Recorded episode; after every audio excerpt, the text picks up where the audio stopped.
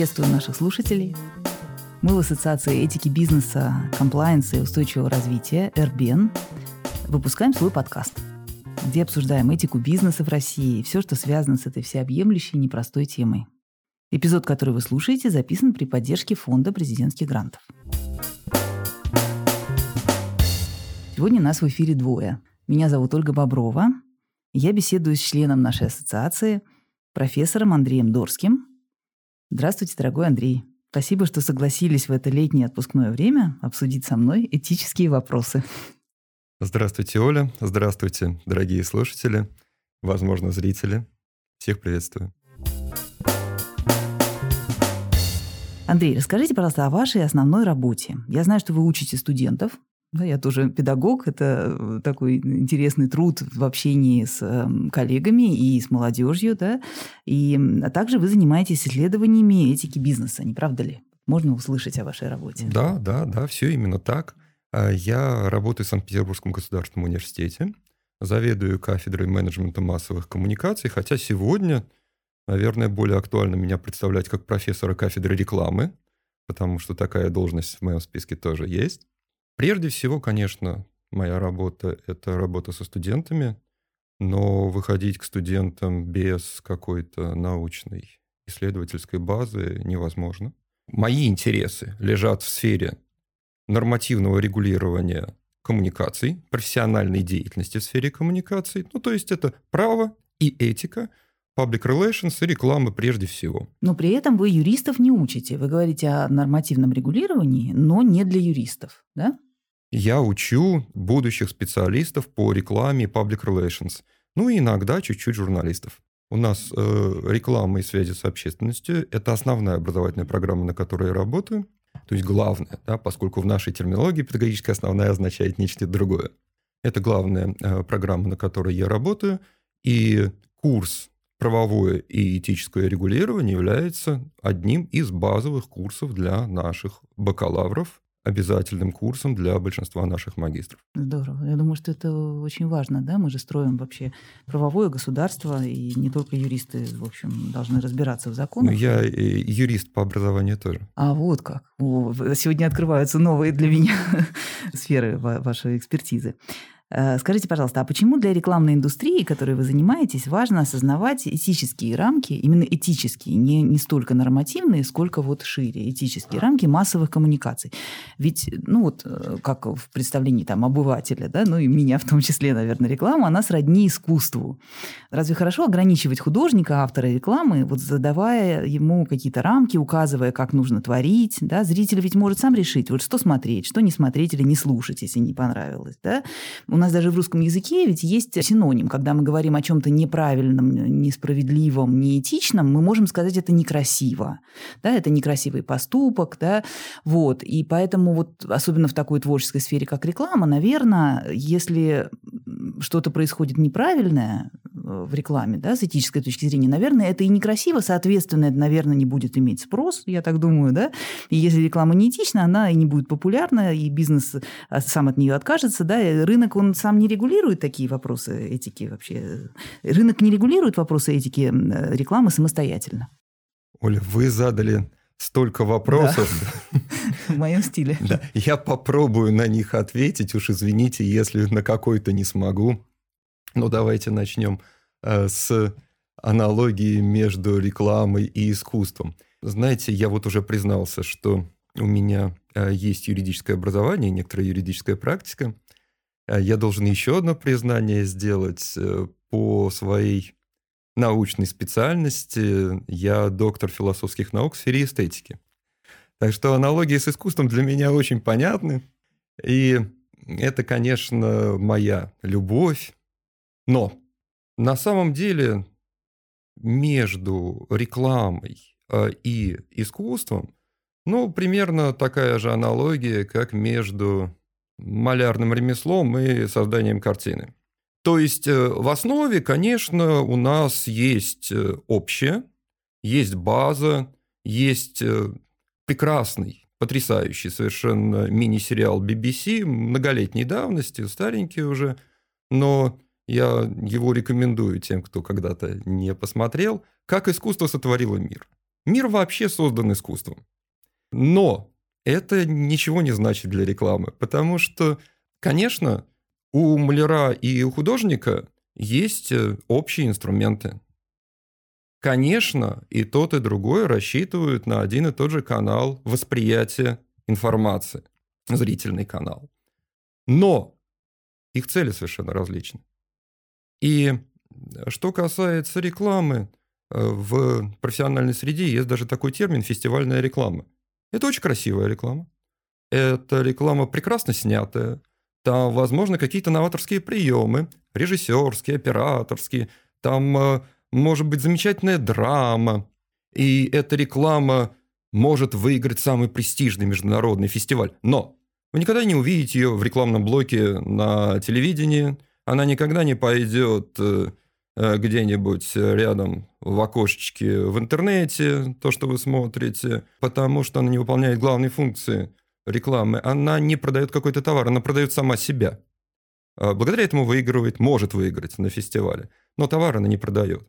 А это основная функция рекламы. Поэтому аналогия с искусством здесь не вполне проходит. А, дальше. То, что касается эм, вопроса о том, что реклама может провалиться на рынке, и таким образом она вот сама себя убьет. Э, есть такие примеры. И в вашем вопросе было замечательно сказано, что это может быть. Это может быть. Ну, скажем, совершенно невинная реклама, я не буду говорить, разумеется, какой марки, а велотренажера, не российский опыт. Ролик э, в интернете, естественно. Начинается все с того, что муж и жена э, рассматривают э, возможные подарки для нее, выбирают велотренажер, он ей этот велотренажер покупает. И дальше в течение года она снимает свои тренировки, она снимает себя, которая меняется в связи с этими тренировками. И по итогу года вот э, все это предъявляет мужу, выражая ему свою благодарность. Эта реклама принесла колоссальные убытки рекламодателю. Что не так? Нормальная реклама. Да-да-да-да-да. Я и начал, вроде как невинная реклама. А потому что общество не приняло этого посыла. Женщина меняется ради мужчины. А вот как, поняла. То есть так может быть. Но может быть и совсем не так. Э, когда общество с восторгом принимает неэтичную рекламу. В таком случае эта реклама будет способствовать э, закреплению негативных установок, разрушительных установок. Ну, самый известный пример считается, что э, именно реклама способствовала распространению анорексии в связи с тем, что вот эти худые модели в рекламе, вообще в разных способах продвижения одежды.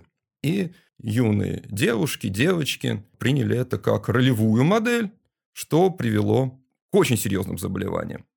То есть здесь есть критерий. Создатели рекламы, я имею в виду и рекламодателя, и рекламопроизводителя, они находятся на каком уровне морального развития? На том уровне, который соответствует моральному уровню их целевой аудитории прежде всего, ну или общества в целом или они отстают. Вот если они отстают, то тогда общество им об этом открыто скажет, они потеряют деньги. Но если они находятся на одном одинаково пошлом уровне, а, то тогда это беда. Тогда э, тут ничего не поделаешь. Э, вот, собственно, экономическими методами. Регулирует ли рынок э, самостоятельно? Конечно. Рынок должен регулировать самостоятельно, и рынок регулирует не всегда, но очень часто самостоятельно. Другой вопрос, что это далеко не всегда. Вот такая прямая экономическая зависимость. То есть рынок-то регулирует, но отнюдь не только деньгами. Ну и еще важный момент э, вы затронули относительно свободы потребителя информации – да, вот э, хочу смотрю, не хочу не смотрю, хочу слушаю, не хочу не слушаю. Иногда нет выбора, правда? А, да? Совершенно верно. Эм, и это вообще одна из базовых этических проблем рекламы. Предоставляет ли она свободу потребителю ее? А ведь задача рекламиста этой свободы не дать. профессиональный рекламист. Ограничить, ограничить эту свободу, да? Как-то вот задержать внимание насильно. А, ну нет, нет, не обязательно задержать внимание насильно, но сделать так, чтобы эта реклама вас окружала постоянно. Если вы целевая аудитория, конечно. Э, чтобы вы не смогли от нее никуда уйти. А дальше, э, вот у меня есть замечательный коллега, очень успешный в сфере маркетинговых коммуникаций, Павел Слуцкий – который э, в основу своего диссертационного исследования положил идею, что реклама, ну, в принципе-то, неэтична по своей природе. Именно в этой связи она Манипулятивно. Она манипулятивна немножко, да, из, изначально, она, имманентно. А, она изначально ограничивает э, информационную свободу человека. Про манипуляцию это уж даже потом. Но изначально вы не можете от нее никуда деться. Она сама лезет вам в глаза и в уши. И это нехорошо.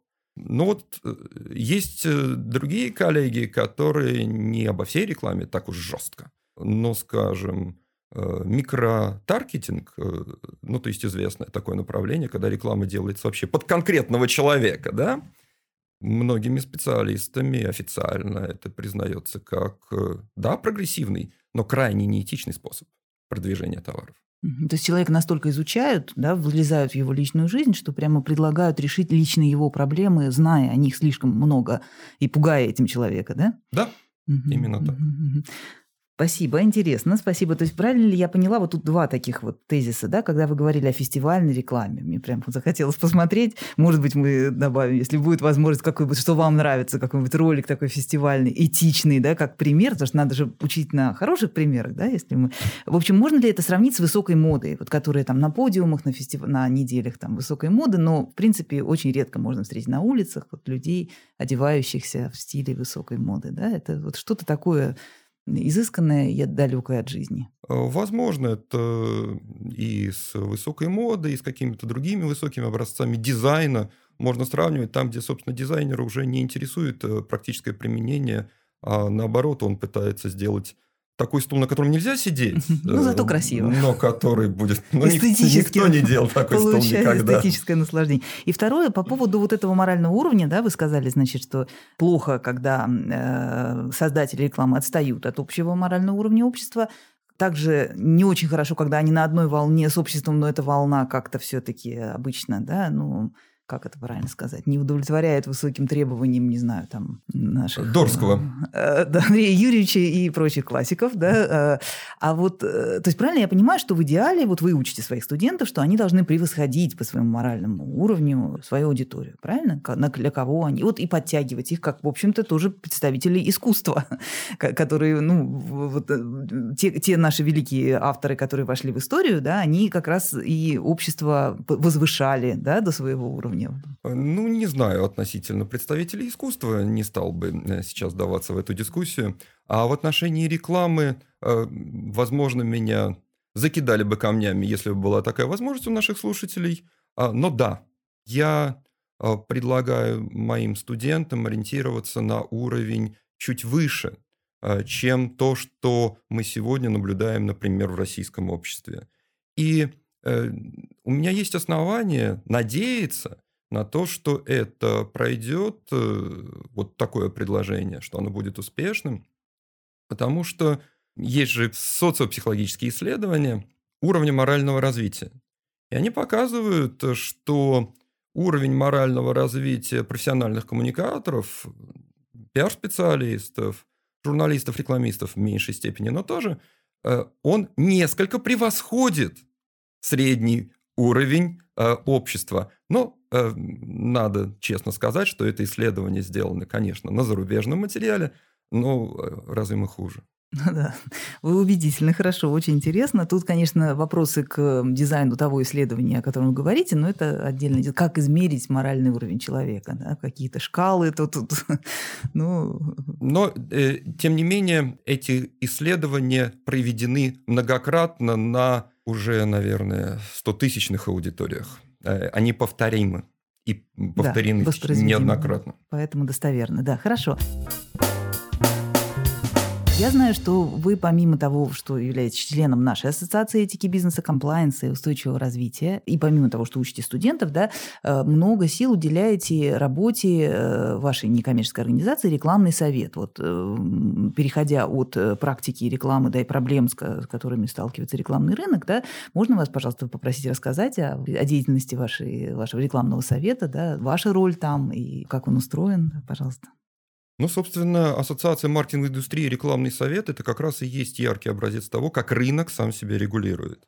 Потому что это не то, что пришло извне, это не то, что навязано там, государством своим собственным, дружественным или недружественным.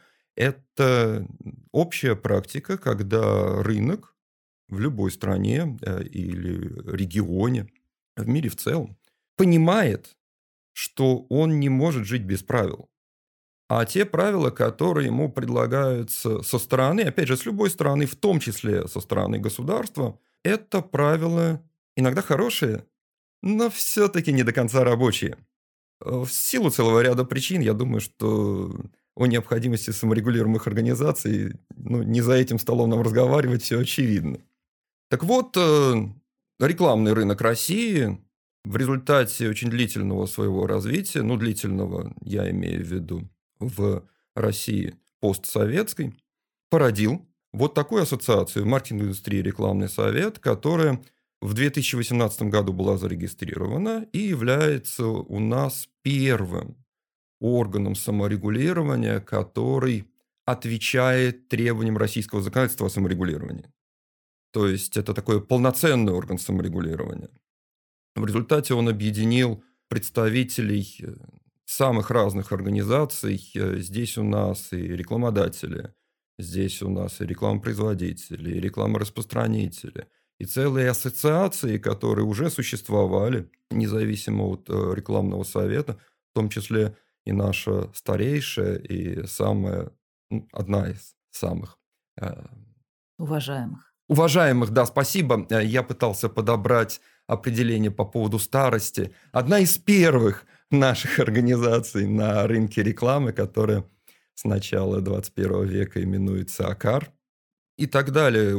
Из разных регионов э, и отдельные компании, индивидуальные предприниматели и ассоциации, которые доверили вот эти функции саморегулирования сейчас рекламному совету. Всего у нас около сотни членов.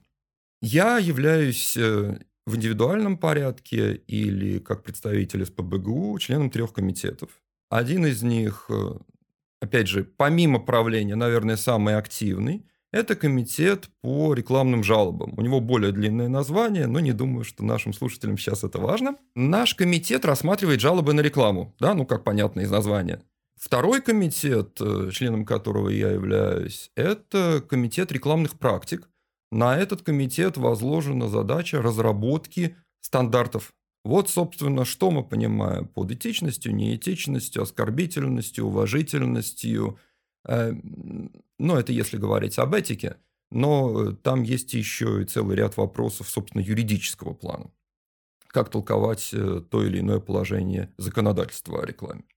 Ну и третий комитет, в котором я состою, это комитет консультационный. Он очень важен, но, к сожалению, пока еще не очень востребован на рынке. Мне не очень понятно почему, но не все сразу. Это комитет, в который рекламодатель может э, обратиться со своими наработками заранее, до того, как их распространять публично. И а, если рекламодатель, э, рекламопроизводитель является членом нашей ассоциации, то эта экспертиза, она абсолютно бесплатна. И это очень помогает в дальнейшем избежать проблем. То есть, э, если дальше у кого-то возникают какие-то претензии, то всегда можно сослаться на наше решение, на решение Ассоциации маркетинговой индустрии рекламный совет. Федеральная антимонопольная служба работает с нами в очень тесной связи и обычно к нам прислушивается. То же самое касается органов местного самоуправления, хотя там своя специфика. Если возникают претензии по поводу этики, то там уж тем более, когда заранее готовы решения, то и нет э, никаких проблем в дальнейшем этот вопрос разрешить. Я не имею права приводить никаких примеров из практики работы этого комитета, но, э, уверяю вас, Оля, наших слушателей. Если кто-то следит за рекламой в Петербурге и далеко не только, вы могли видеть образцы рекламы, прошедшие через нашу экспертизу. Здорово. Ну, вы говорите, что их не так много, то есть пока ничего не очень востребовано, но те, что прошли, они вообще Они есть, успешные. они есть на, на, в наружной рекламе, они есть на телевидении федеральном и так далее. Да, профессиональная экспертиза дорогого стоит. Это действительно такие консультации. Это возможность сверить часы вот, производителям и авторам рекламы ну, еще перед тем, как выпустить. Да, то есть они снижают таким образом риски. Да, это совершенно поэтому, верно. Если у них нет, допустим, мы говорили в других выпусках о комплайенс-службе, да, если у них нет своей комплайенс-службы, они могут вот так на аутсорсинге да, попросить экспертный совет э, рекламного совета, да, если можно так сказать, проверить на всякий случай, да, и, и, и учесть, может быть, у вас какие-то замечания бывают, да, к черновику А такой рекламы. Да, и они потом, соответственно, могут изменить и, соответственно, Конечно. снизить свои риски. Конечно. Хорошо. это да. абсолютно такая экономическая функция. Отлично. И у вас э, вообще, как э, людей творческих, видимо, да, и таких системных, э, занимающихся профессионально этой сферой, да, прекрасная рассылка, я видела ее, да, в, ваше- в вашем рекламном совете, такая красочная, художественная, да, познавательная, информационная. И вот скажите, пожалуйста, про сообщество, да, если э, удобно спросить. Профессионалы, они растут в своей среде, да, если профессионалы вместе собираются, то они друг друга подпитывают, помогают, поддерживают, да. Вот удалось ли вам, как вы оце- оценили бы, создать такое сообщество профессионалов, специалистов по этике рекламы? Или как-то по-другому, может быть, вы назовете ваше сообщество? Но относительно нашего сообщества я, конечно, должен воспользоваться случаем и в очередной раз сказать э, спасибо и низкий поклон главному, наверное, энтузиасту на рынке рекламы и основателю, в том числе Ассоциации маркетинговой индустрии рекламный совет, ее председателю Сергею Генриховичу Пилатову. Передайте привет на видео нашим зрителям, да. Сергею Георгиевичу. да? Генрихович, Ген- Сергей Сергей Генрихович, Генрихович вам Пилатов. поклон и привет. Да. Эм, Потому что вот это человек, который в 90-е годы начал, стоял у истоков, один из, конечно, в 90-е годы, этого движения саморегулирования за этичную рекламу, делая рекламу своими руками. Это одно из первых рекламных агентств вот этой постсоветской России. И занимается этим по сей день, э, не покладая рук. э, Большой молодец, и без него было бы очень трудно создавать сообщество. А сегодня, да, э, в рамках рекламного совета и не только, объединяются специалисты, которые приходят из разных сфер. Прежде всего, это юристы. То есть, прежде всего, это не этики, а юристы, потому что первый вопрос, который встает, когда мы делаем рекламу, соответствует ли она требованиям закона. И опять же, если будет интересно посмотреть на соотношение законодательных требований и незаконодательных, собственно, этических требований, то мы можем об этом поговорить. Э, Во-вторых, это, конечно, рекламисты, которые осознают свою социальную ответственность. Это очень важно. Для любого бизнеса я убежден, что для бизнеса в сфере коммуникации это важно особенно. Это одна из э, основных социальных нагрузок. Вот э, она лежит именно на бизнесе в сфере коммуникации. Мы, в общем-то, отвечаем за то, каким общество будет завтра. Именно мы. Со стороны рекламистов, не только, конечно, со стороны журналистов, со стороны пиар-специалистов, но я убежден, что огромное количество возникших проблем или, слава богу, не возникших проблем, это сфера нашей деятельности, нашей ответственности и того, что мы сделали правильно, когда проблемы не возникли, и того, что мы сделали неправильно, приведя на самом деле к некоторому количеству катастроф. Ну, пока, слава богу, не фатальных, у нас есть возможность справиться. Ну, вы заинтриговали. Тут надо пояснить. А, Андрей, каким катастрофам вы Да, ну, привели? И э, кто вы? Вот Давайте кто, кто уточним. мы, это я вот про сферу коммуникаций. Это я про ту же самую анорексию, это я про радио. В Руанде это очень известный кейс э, про ответственность журналистов за геноцид. Это я про, не поверите, а, про экономический кризис 2008 года, когда далеко не всеми, но рядом пиар-специалистов э, была признана ответственность за то, что ну, как минимум, банкиры не единственные, кто в этом виноват. Можно продолжать. Э, Информация очень сильный инструмент такой, да, который в каких-то нечестных руках может очень быть опасным, да? И э, мне очень нравится позиция коллеги, рекламиста профессионального, члена разных комитетов, который как-то сказал, вот именно в нашем сообществе, в АМИ рекламный совет, э, главный критерий, могу ли я, показывая своим внукам, ну или, если хотите, там помоложе детям, на рекламу сказать, это делал я. Вот если мне не стыдно, это, это очень важно. Я думаю, мы поняли вместе со слушателями, да, что маркетологи, пиарщики, юристы в бизнесе, да, ну, не говорим о журналистах, допустим, сейчас, да, но вот хотя бы вот представители бизнеса, менеджеры, да, им приходится решать этические дилеммы, то есть определять, как поступать справедливо и правильно не только в рамках закона, оставаясь, естественно, в рамках закона, но и шире, в пределах общественной и личной морали, да. И вот чем, э, кроме закона э, и консультации рекламного совета, наши специалисты в российских условиях могут руководствоваться в решении этических дилемм? Чем руководствоваться? Вообще, все-таки первое, чем руководствоваться, это законом Российской Федерации о рекламе. В первом законе России о рекламе 95 года было прямо сказано, что неэтичная реклама не допускается. Была отдельная статья про неэтичную рекламу. А, но впоследствии законодатель справедливо пришел к выводу, что вообще этика – это не сфера его компетенции. И термин «неэтично» из закона пропал. Хотя э, содержание осталось. И э, сегодня мы привычно говорим о том, что закон запрещает неэтичную рекламу, потому что в законе сказано о том, что не допускаются оскорбительные образы, а, бранные выражения и так далее. И за это могут привлечь к юридической ответственности, за это могут оштрафовать. А, но дальше возникает вопрос, а что это, собственно говоря, такое? А, оскорбительный образ. Это как понять? И вот тут э, вступаем в силу мы. А на что мы опираемся помимо закона? Это, наверное, два основных э, кодекса поведения. Во-первых, я бы все-таки начал с кодекса международного. Это кодекс Международной торговой палаты рекламы и маркетинговых коммуникаций. И э, на его основе был разработан кодекс э, российский, э, вот рекламной практики маркетинговых коммуникаций. Сегодня речь идет о том, чтобы этот кодекс доработать, обновить, э, адаптировать к меняющейся ситуации. И наши коллеги в Ассоциации коммуникационных агентств России активизировали работу своей комиссии по саморегулированию. Вот только что буквально прошли выборы руководства этой комиссии. Ее возглавили, разумеется, и те люди, которые в индивидуальном качестве работают в АМИ рекламный совет. То есть у нас э, действительно очень плотное взаимодействие. Но и эти кодексы, конечно, не дают правил на все случаи жизни. Они формулируют принципы.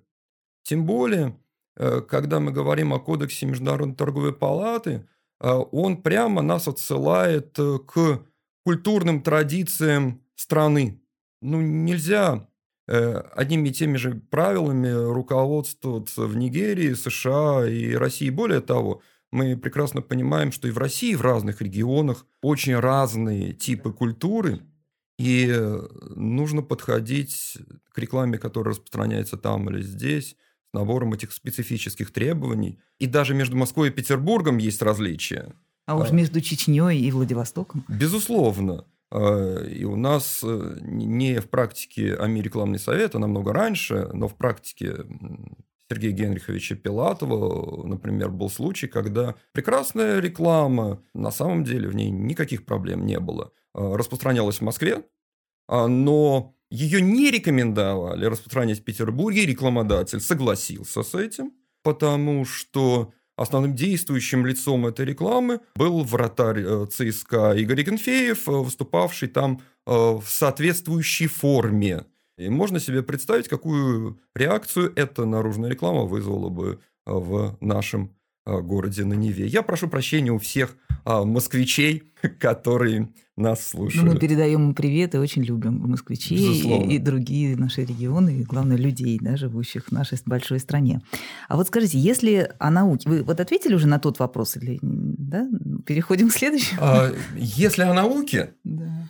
Нет, ну о науке я сформулирую, да, угу. что вот как она может помочь, вот наука, помочь э, бизнесу решать этические дилеммы и вот переходим к примерам, наконец-то, я думаю, наши зрители и слушатели уже заждались, когда же в нашей интересной теме мы сможем увидеть и услышать, может быть, да, примеры рекламы этичной, неэтичной, вот интересной, да. Вот сначала о науке, да, вот она, вы считаете, что это такое плодотворное поле, да, на котором может вырасти что-то полезное для бизнеса? Мы очень плавно здесь переходим к науке, потому что именно принципы принципами, вот они сформулированы, они выработаны самим профессиональным рекламным сообществом вообще без помощи каких-то ученых. И к этому профессиональное сообщество пришло в результате проб и ошибок, понимая, что вот, вот так вот будет плохо, а так э, будет хорошо. Это особенности, собственно, профессиональной этики. А, но дальше возникает вопрос, э, ну и дальше. А как? А каковы критерии? Ну да, конечно, реклама не должна быть оскорбительной. Ну, ну, все понимают, что она не должна быть оскорбительной. Для всех не должна быть оскорбительной. Первый вопрос. Или кого-то можно оскорбить. А что это значит оскорбительное? То есть, э, если 5 человек оскорбилось, а 25 не оскорбилось, она оскорбительная или не оскорбительная? И так далее, и так далее, и так далее. И вот тут-то и необходим фундаментальный научный анализ для того, чтобы показать, что такое хорошо и что такое плохо. И общая картина в мире, что, к сожалению, пока диалог между практикой и наукой в том виде, в котором хотелось бы, не состоялся. Э, несмотря на постоянные попытки. Но я могу назвать э, в нашем Отечестве из э, последних, там, недавних примеров из сферы рекламы. Например, э, Андрей Ульяновский, который вот делал рекламу своими руками, а потом он задумался очень э, серьезно над этим делом. Что же он такое творит? И в том числе об этике. И написал немало работ на эту тему. Это вот движение от практики. С другой стороны, известный нам за этим столом и, наверное, большинству слушателей член Российской ассоциации этики бизнеса Вадим Юрьевич Перов, э, да и вообще вся кафедра, которую возглавляет э, Вадим Юрьевич, конечно, делает очень много для того, чтобы в том числе и этика рекламы приобрела, собственно, статус этики, как научной дисциплины. И Вадим Юрьевич, он не только член РБН, а Вадим Юрьевич также работает и в комитете по жалобам АМИ «Рекламный совет». Отлично. Он уже приглашен на следующий эпизод подкаста, так что слушайте нас дальше, и вы слушаете а... Вадима Юрьевича в эфире. Обязательно, обязательно, потому что никто так не сможет рассказать о научной фундаментальной стороне вопроса, как э, Вадим Юрьевич.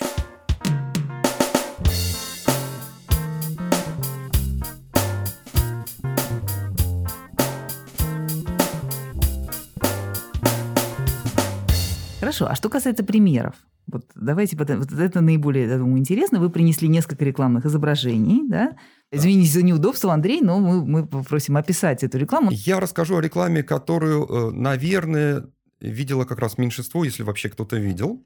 Она очень локальная, но э, для нашего разговора она уже очень яркая. Она очень многое может показать. Кроме того, это один из последних кейсов, о которых я могу говорить. Да? Опять же, мы все понимаем, что есть некоторые правила, и о чем-то говорить я не могу, потому что, потому что, да. А, Чтобы оставаться этичным во всех смыслах, да, сохранять э, конфиденциальность. Да, да, да, разумеется. Да. Вот есть э, в Петербурге дом, который получил народное такое название «Писательский небоскреб». И знаменит он не высотностью, знаменит он тем, что там жили, э, можно долго перечислять писателей – Э, российских, советских. Зощенко, там музей Зощенко. Да, совершенно да? верно, да, совершенно верно. И в том числе там находится музей Зощенко, совершенно не случайно он там находится в этом доме. Он жилой. Он стоит на канале Грибоедова, и многие туристы проходят, приезжайте к нам в Петербург, кстати, когда идут к Спасу на Крови, да, слева, да, по левой да. стороне от Невского, если вы идете, то вы проходите мимо этого длинного дома, где жило много писателей. Да, Зощенко, Ахматова, мне кажется. Да? Ахматова тоже, да, да, не очень долго, но Ахматова тоже.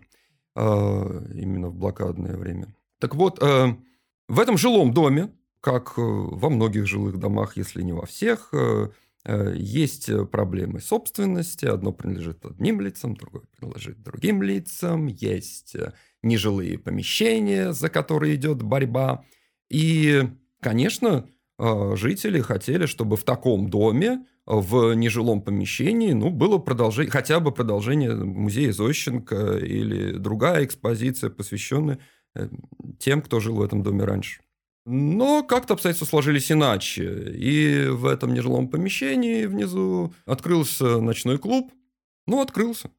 Ну вот, да, так бывает. И, разумеется, раз организация возникла, она не только вывеску обязана разместить, да, но она же хочет привлекать и клиентов какими-то другими способами.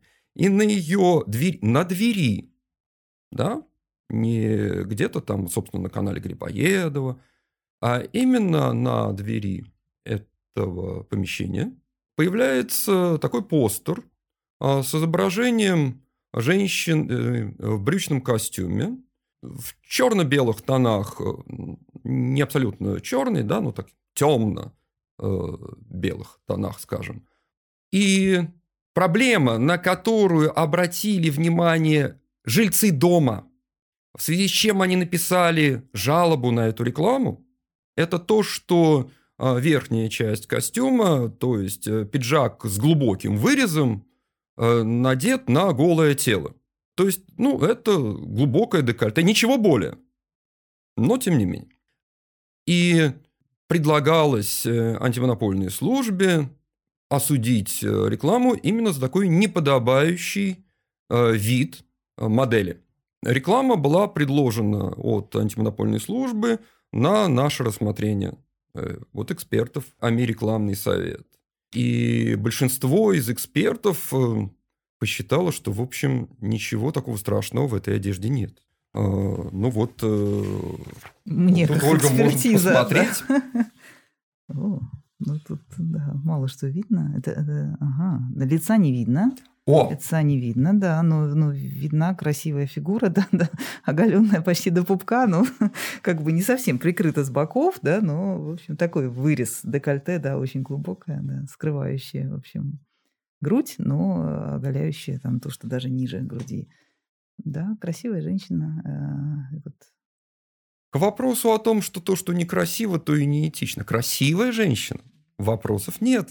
К красоте женщины. Да, да, да. Но кто-то оскорбился. да? А, И э, члены нашего комитета по жалобам э, решили, что ничего особенного, ничего страшного, ничего неэтичного в этой форме одежды нет. Да, в таком виде э, на деловые переговоры, наверное, не ходят, но в ночной клуб вполне. И на вечеринки какие-то, и на свадьбы, да и мало ли еще куда, э, это, это вполне пристойная одежда. Однако, все ли на самом деле этично в этой рекламе? И вот на что обратила внимание а, Ольга с опытом работы в ассоциации этики бизнеса. Лица не видно. То есть э, лица не видно, во-первых, за счет э, светового решения, оно в тени, а свет падает как раз на оголенную часть тела. И лица не видно, потому что по нему идут, э, собственно, надписи. Э, И красиво распущены волосы, закрывающие лицо, по-моему. Э, По-моему. Мне Не кажется, факт. что... Ну да, возможно, возможно. То есть э, человек э, в рекламе лишен личности лица. И вот, собственно, вопрос э, для фундаментального анализа. Это, в принципе, критерий. На это нужно вообще обращать внимание или нет? Или мы ограничиваемся вопросом о том, насколько открыта грудь э, или другая часть тела. То есть вопрос о обнаженности, он тоже очень важен, но он как бы более понятен. Чрезмерная обнаженность, не чрезмерная обнаженность. Но оказывается, что здесь еще есть э, ряд вопросов, которые обычно от внимания ускользают. А здесь есть еще один вопрос э, о контексте. Это и местоположение рекламы. Уместно ли таким образом рекламировать заведение в, ну да, пусть жилой дом, но дом, хранящий память. И на что еще обратили внимание мои студенты, но не обратили внимания ни те, кто писал жалобу, ни э, эксперты нашего комитета. Это надпись, а именно, как раньше уже не будет. Это посыл, это, это в историческом здании.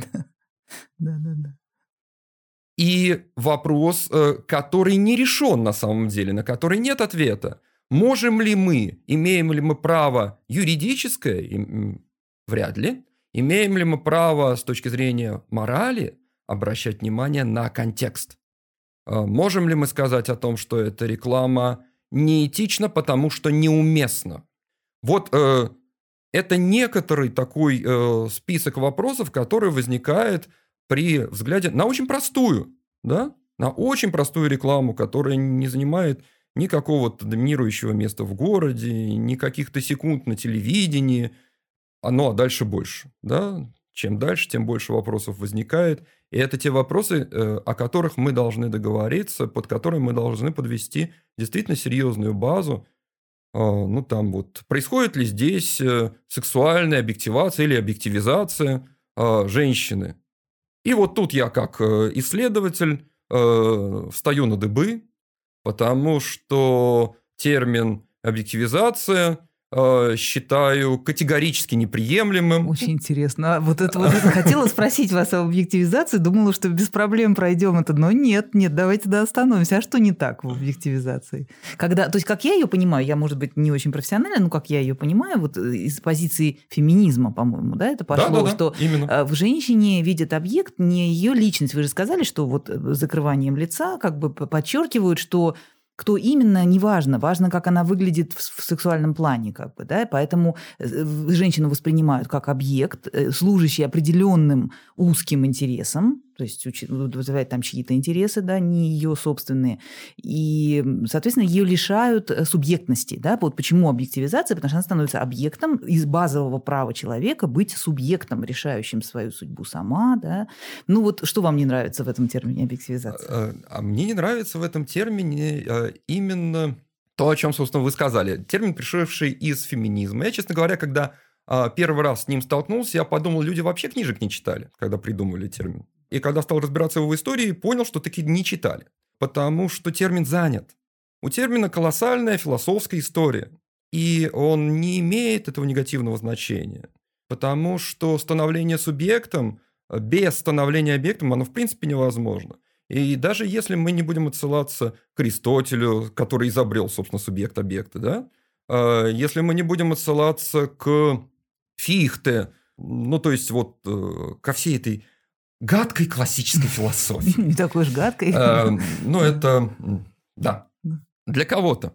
Э, но если мы возьмем э, Мишеля Фуко, от которого вряд ли современные феминисты, феминистки смогут отказаться, он же говорил о том, мне очень нравится эта позиция как раз, что он всю свою жизнь посвятил исследованию трех способов объективизации для того, чтобы понять, как появляется субъект. Потому что субъект иначе не появляется. Ну, нет других способов, кроме объективизации. Здесь э, нет противопоставления. Э, вот это вот э, хорошее, плохое. Да? Э, противопоставление между субъектом и объектом, оно проходит совершенно по другим линиям.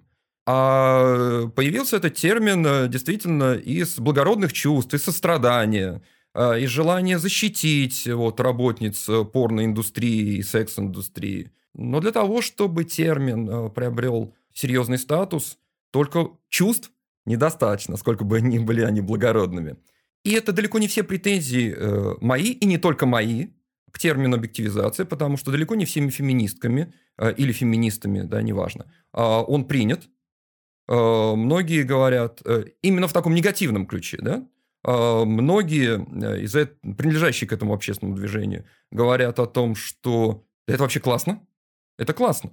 А, и быть психо... объектом. Быть объектом, да. И, существует ряд э, настоящих э, психологических исследований, которые показывают, что когда женщина чувствует свою сексуальную привлекательность, то есть чувствует себя объектом вот этого сексуального внимания, она оказывается более уверенной в себе, а значит, она готова к более активным действиям в качестве субъекта. Как один из источников вдохновения. Женщин. Как один из источников, ну, да. тут ничего просто особенного по сравнению с мужчинами нет. Абсолютно. Э, я просто эм, знаю такие исследования в отношении женщин и не знаю таких исследований в отношении мужчин. А ссылаться на а, личный опыт, э, как мы прекрасно понимаем, ничего хуже нет. Но э, если ссылаться на личный опыт, да, конечно, и для мужчин это точно так же. То есть идет поиск термина. Ну, собственно, какая-то проблема в этом есть. Но да, проблема, когда безусловно, существует. Воспринимают вот так, да? Проблема, безусловно, существует. Андрей, здорово. Мы захватываем какие-то такие основополагающие вещи, темы. Э, но мы на подкасте, да, в основном, хотя мы и видеоверсию тоже записываем. Эм, здесь слушателям будет интересно услышать, да, вот все-таки и радио – это еще такой популярный эм, канал получения информации, и там мы ходим по э, торговым центрам, пока они не закрыты снова, не дай бог, пандемии или чем-то, и получаем такое воздействие на наш слух, э, там много рекламы. Вот какой-то пример, да, есть у вас, вот когда к вам обратились, или вы сами исследовали кейс э, с этичной, неэтичной, ну, с, с рекламой, к которой могут быть вопросы с вашей стороны, да? Вот приведите пример, пожалуйста, может быть, мы включим даже ролик, да? Ну, аудиорекламы в нашей практике немного. Все-таки визуальный канал работает лучше и вызывает больше реакцию, более резкую реакцию, более негативную реакцию в том числе. Но, тем не менее, встречается и аудио реклама, которая вызывает вопросы. Сейчас у нас на рассмотрении, например, один аудиоролик, но как раз его я не могу пока давать слушать по тем самым внутренним правилам и соблюдению их. А вот э, то, по поводу чего решение мы уже приняли давно, и на самом деле оно могло быть принято без нас, оно очевидно, наверное, мне кажется. Хотя я даже студентам об этом говорю, вот вы пишете очевидно, но это очевидно для вас, а для рекламодателя, который давал эту рекламу, для рекламы производителя, для рекламы распространителя, если они это сделали, значит не очевидно. Доказывайте. И вот мы тоже оказались в ситуации такой необходимости доказывать то, что для нас очевидно. Надеюсь, что мы справились, а, принимая решение. Но вот, пожалуйста. Послушаем да, с интересом. Что делать? Муравью приделать. Не упустите большую распродажу модельных авточехлов в детейлинг-центре. Я э, остановил здесь для того, чтобы у нас не звучала Название. торговая марка. Большая распродажа авточехлов причем здесь э, муравей и то, что ему нужно приделать, а, известно только рекламодателю. Ну, мы все прекрасно понимаем, что а, хозяин барин, и очевидно, что это именно собственные вкусы рекламодателя диктуют такое содержание. А дальше перед нами встает вопрос, вот именно этично, неэтично, рекламодатель, рекламопроизводитель, очевидно, полагает, что раз слово не произнесено целиком вслух, Запикано, как говорится. Запикано, да. То нет никаких проблем. Я думаю, что мы согласимся, или большинство из нас согласится с тем, что проблема есть, ибо мы это слово все равно слышим. Наш мозг устроен таким образом, что мы это слово слышим, несмотря на запикивание, и более того, может быть, благодаря во многом запикиванию, которое привлекает наше внимание, которое как раз говорит о том, что здесь вы должны услышать нецензурное слово, которое Роскомнадзор запрещает использовать, но мы все равно будем. Ну, на самом деле, такого в принципе немало, когда вот за счет таких простых э, приемов э, рекламодатели пытаются обойти закон – и полагают, что закон они обошли, а с точки зрения этики, ну какая этика? Э, главное, что нормы права Продажи соблюдены. пошли. Продажи. продажи пошли. Не знаю, пошли ли продажи в данном случае, э, но э, то, что здесь нарушены нормы этики, на мой взгляд, очевидно, и это очевидно было всем членам нашего комитета. Более того, здесь нарушены и нормы права. То есть,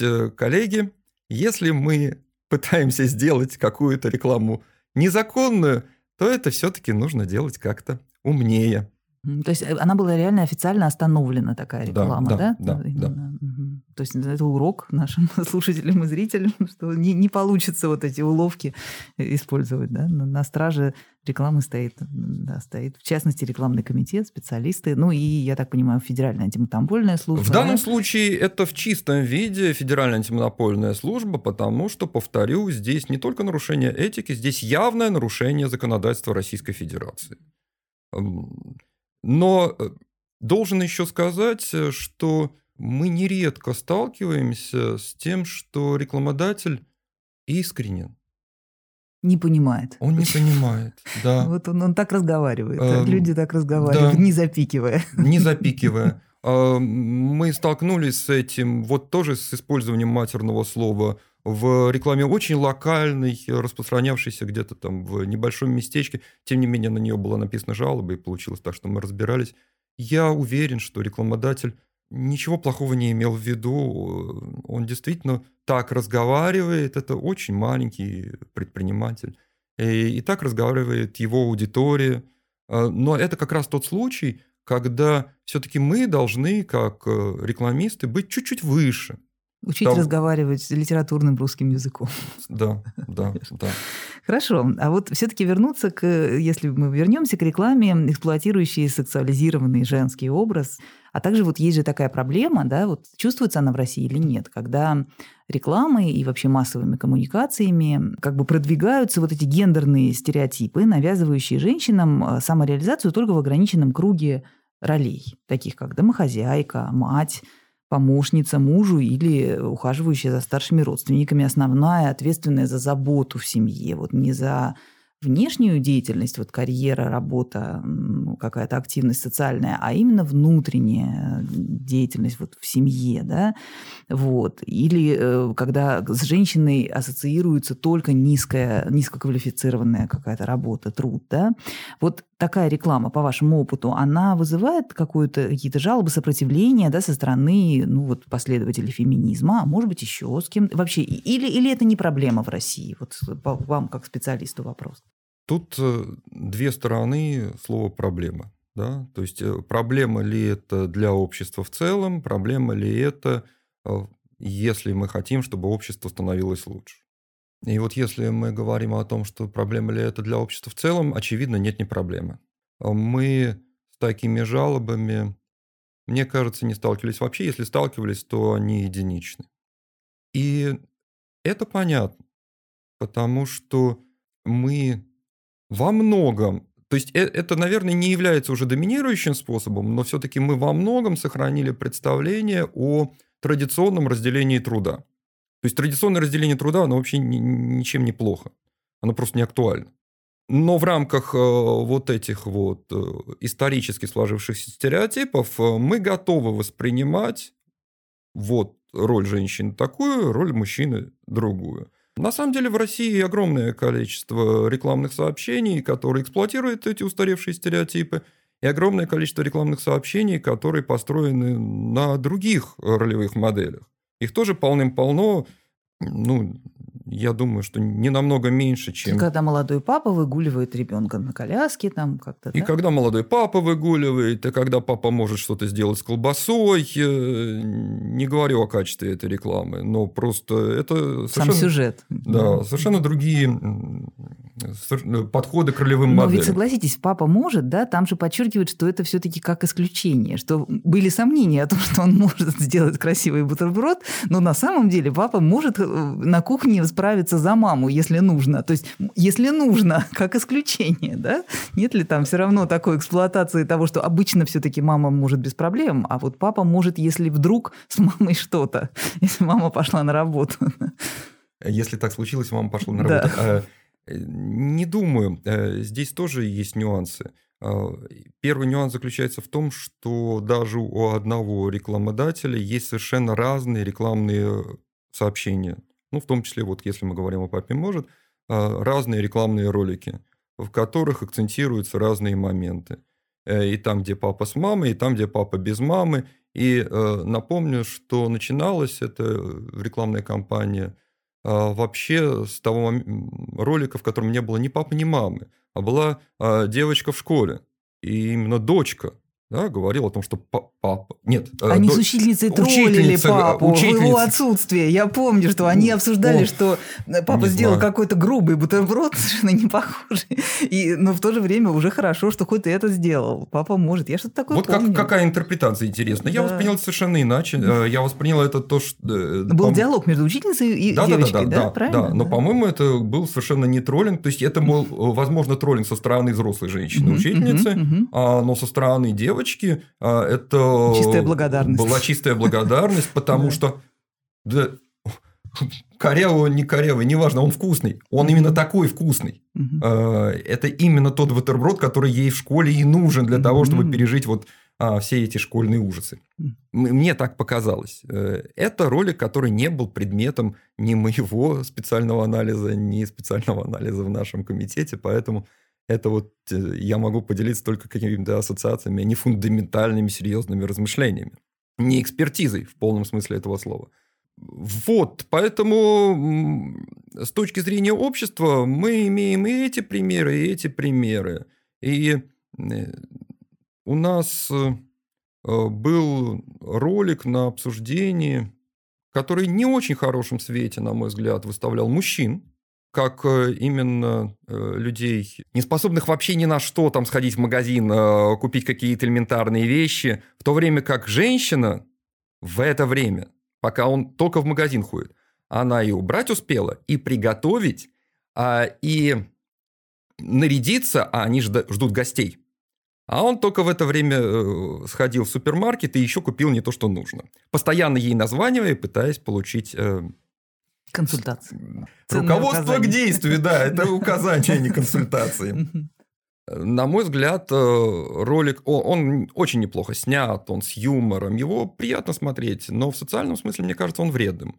Э, я показал его э, своим студентам и студентки. У меня студентки в основном, студентов у нас мало. Они отреагировали очень просто. Но это же правда. Суровая правда жизни, да.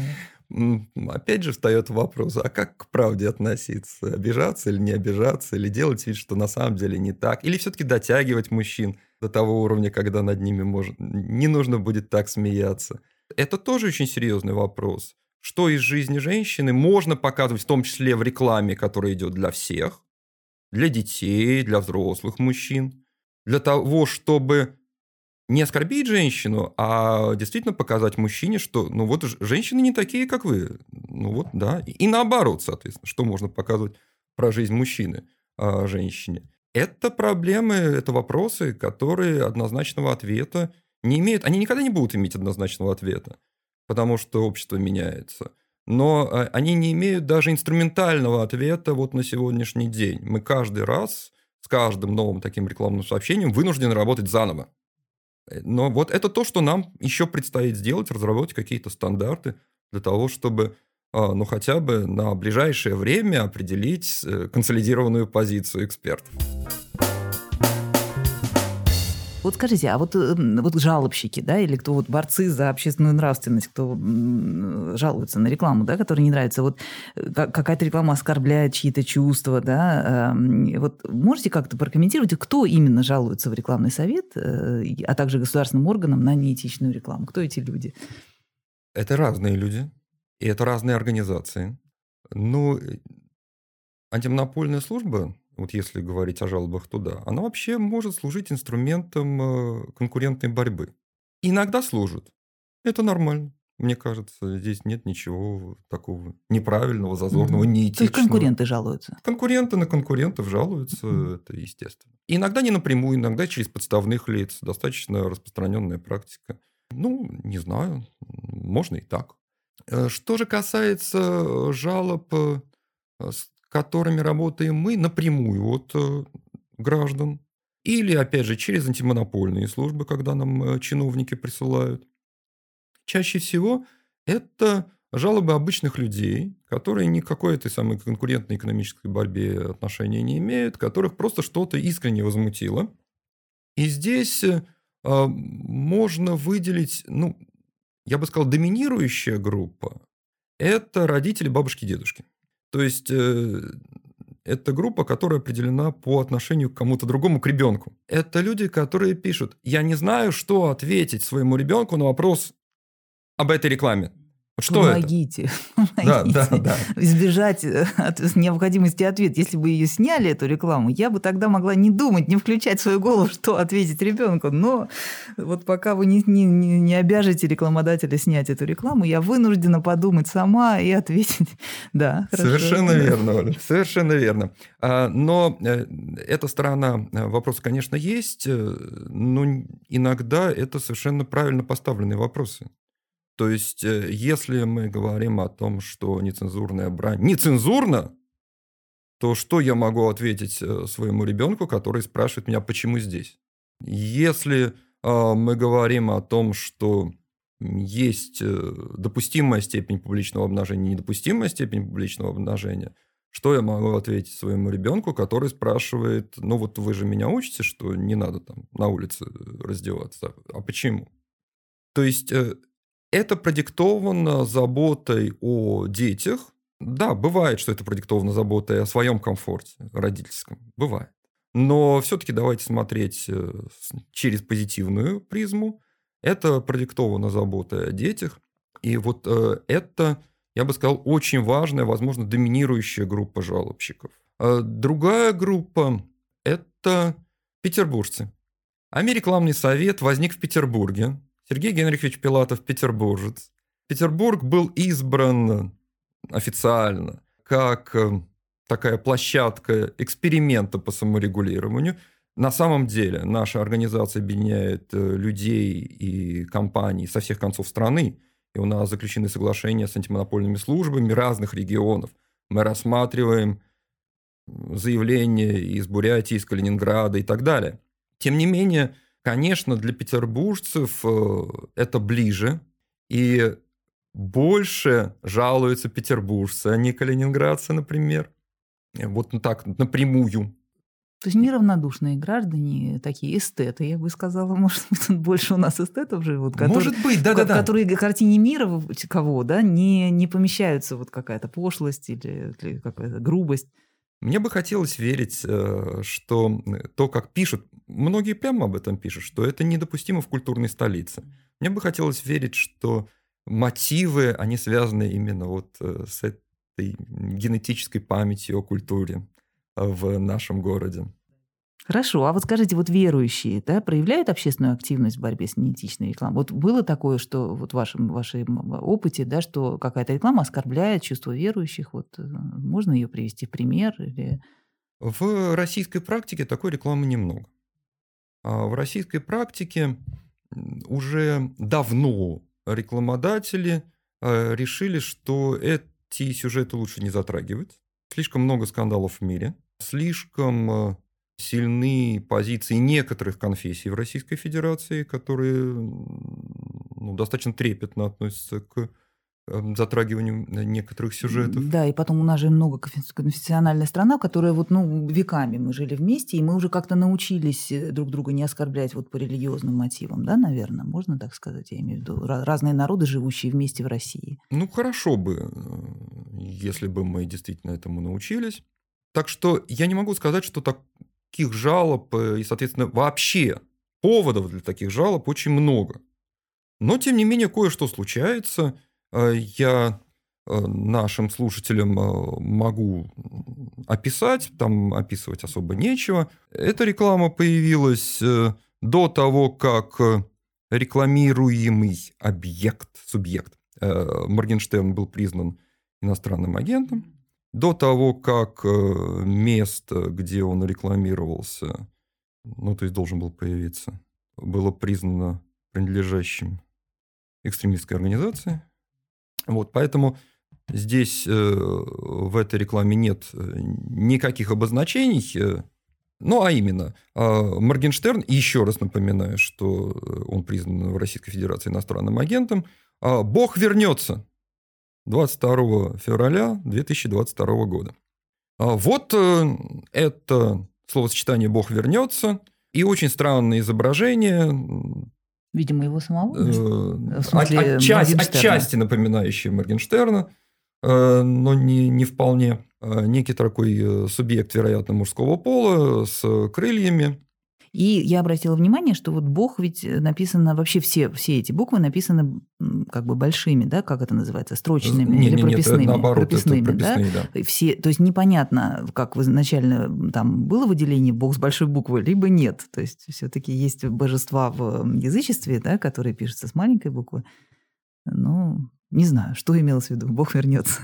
Вот и мы тоже не поняли, что имелось в виду. А, и именно потому, что Э, за словом «бог» может скрываться представление о самых разных реальностях. И мы подумали, что это вряд ли оскорбление чувств э, верующих. Потому что, э, ну, для языческого культа выражение «Бог вернется» вряд ли вызывает какие-то проблемы. А, ну и кроме того, как отметил один из наших экспертов, с которым трудно не согласиться – соответствии с Конституцией Российской Федерации, Российская Федерация все-таки является светским государством. И это означает, что мы должны равно уважать позицию как тех, кто э, за словом Бог видит э, Бога христианства, так и тех, кто за этим словом видит э, Бога ислама, так и тех, кто полагает, что речь идет о Зевсе, не знаю, Янусе, Ерила и, и, и так далее, и так далее, и так далее. И не увидели здесь а, нарушения этических принципов. А Х... жалоба была от верующего вот на такую рекламу? Ну, вероятно, да. Угу. То есть жалоба была именно на использование слова Бог. И да, оскорбление, оскорбление чувств верующих. верующих. То есть кто-то оскорбился, понятно.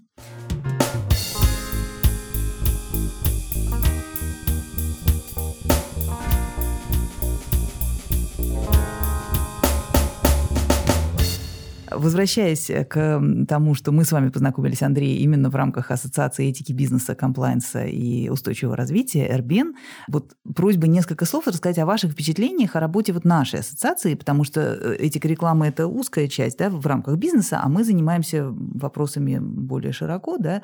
Пожалуйста, вам слово, да, что, что вы думаете об РБН? И, да. Я думаю, что это было совершенно классное начинание, когда я получил приглашение вступить э, в организацию. Мне было очень приятно. А, ну, то есть мне было очень приятно, что меня пригласили. А, но э, еще более, конечно, мне было приятно, что э, такая организация вообще возникла. Это относительно надежды, о которой вы сказали. Это же то, что дает надежду. Ведь в нашем сложном, мягко говоря, мире, так хочется эту надежду иметь э, и видеть какие-то образцы, что мы куда-то движемся в правильном направлении, к свету, к добру. А, и как бы это ни звучало высокопарно, но на самом деле я в это верю. Я шел Аурбен для того, чтобы найти сообщество. Я шел для того, чтобы найти э, людей. Единомышленников нет. А людей, которые могут э, наоборот, рассказать и показать мне то, чего я не знаю, о чем никогда не думал, э, что от меня далеко внешне, практической деятельности, но на самом деле фундаментально это то, что меня интересует. И именно этих людей я и встретил.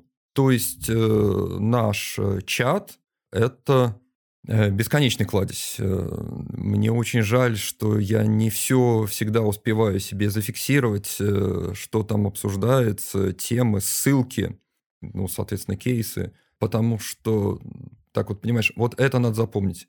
Вот эту книжку точно посмотреть. Вот э, проходит несколько дней, ты уже, естественно, не помнишь. И в чате это найти невозможно, потому что там появились новые книжки, новые события, новые идеи, новые обсуждения это действительно замечательная площадка. Мы очень разные по своим отраслям деятельности. И разные по своим взглядам. Иногда дискуссии получаются крайне содержательными. Да, и развивающими, да. Скажите, а вот если говорить о профессии, вы учите молодежь, да, и они выбирают разные сферы деятельности, ну, сейчас все пути открыты, да. Вот как вы думаете, профессия офицера по этике, может быть, комплайенс-менеджера, да, вот вы не упоминали сегодня в дискуссии, но насколько она сейчас востребована в России и будет в ближайшее время? Ладно, может быть, не в этом году, но, но в ближайшее время. Мы же должны верить, а верим мы в то, что считаем правильным. Я считаю правильным, чтобы такие функции в компаниях исполнялись. Мы понимаем, что в тяжелые годы, экономически тяжелые годы, люди будут пытаться сэкономить именно этой функции. Мы понимаем, что в социально тяжелые годы может происходить э, падение, ну, опять же, извините за такую штамп, падение нравов. Это мы в рекламе более чем вероятно увидим, потому что денег нет, э, потому что нужны простые способы быстрее достучаться, э, продать. Вот что-то типа того, что мы только что слушали в этой аудиорекламе автосалона. Но это должно пройти, потому что если это не пройдет, это будет означать просто гибель. Это должно пройти, и мы должны работать над тем, чтобы это прошло как можно быстрее. Это наша задача. И как бы это ни называлось, будут деньги или не будет денег э, в компании для того, чтобы организовать отдельную должность комплайенс-офицера. Э, а, но эти функции в компании должны исполняться, или как минимум в компании – должны быть люди, которые знают, что эти функции есть и готовы их отдавать на аутсорсинг. То, о чем тоже мы сегодня говорили. Ну, вот в этом ключе как-то я и пытаюсь э, ориентировать своих студентов. Да, да, я думаю, что вы учите студентов да, в любых ситуациях принимать этичные решения, и потом они снижают риски, я имею в виду правильные решения, да, приводят к более устойчивому развитию бизнеса, да, это уже на опыте, наверное, известно. Что ж, Будем завершать. Очень интересный получился разговор с Андреем Дорским, содержательный, да, да, как бы требующий продолжения. Я думаю, мы найдем повод еще Андрея послушать. А вы, дорогие слушатели и зрители, слушали сегодня э, второй выпуск подкаста «Этика бизнеса». Сегодня мы обсудили вопросы этики рекламы, работы э, некоммерческой организации «Рекламный совет», а также нашей э, ассоциации «Эрбен». Рассмотрели несколько кейсов интересных, да, Андрей нам о них рассказал – обсудили, что такое этическая дилемма в рекламном бизнесе, какой есть инструментарий для принятия правильных решений в сложной ситуации. Даже немножко подумали о будущем, немножко спрогнозировали, что, может быть, через этап э, такого падения нравов мы вернемся к какому-то высокому уровню нравственности. Будем надеяться. Во всяком случае, мы для этого работаем. Ожидайте наших следующих выпусков. Э, пожалуйста, подписывайтесь на ресурсы Эрбен э, ВКонтакте, на Ютубе. Ставьте ваши сердечки, да, не забываем. Мы показываем вам, что нужно поставить, на какую кнопочку нажать, э, чтобы нас поддержать. И пишите комментарии, о чем вы хотели бы узнать в следующих выпусках. Ваши отклики нас вдохновляют. Мы приложим все усилия для записи следующих подкастов. Э, у нас есть сайт rben.ru. Э, там много интересных материалов по этике бизнеса. Посмотрите, присоединяйтесь к нашей ассоциации, пожалуйста. Там есть вкладочка «Вступить». Посмотрите условия. Очень приятно было побеседовать с вами, Андрей. Спасибо вам большое. Спасибо всем, кто нас э, слушал, кто меня выдержал. Спасибо тем, кто нас будет смотреть. Оля, спасибо за то, что пригласили. Это было несложно вас выдержать. Нам не хватило времени. Мы, да, мы бы еще продолжали, но ну, завершать. На сегодня оставим на следующий раз. С верой в будущее. Спасибо. спасибо.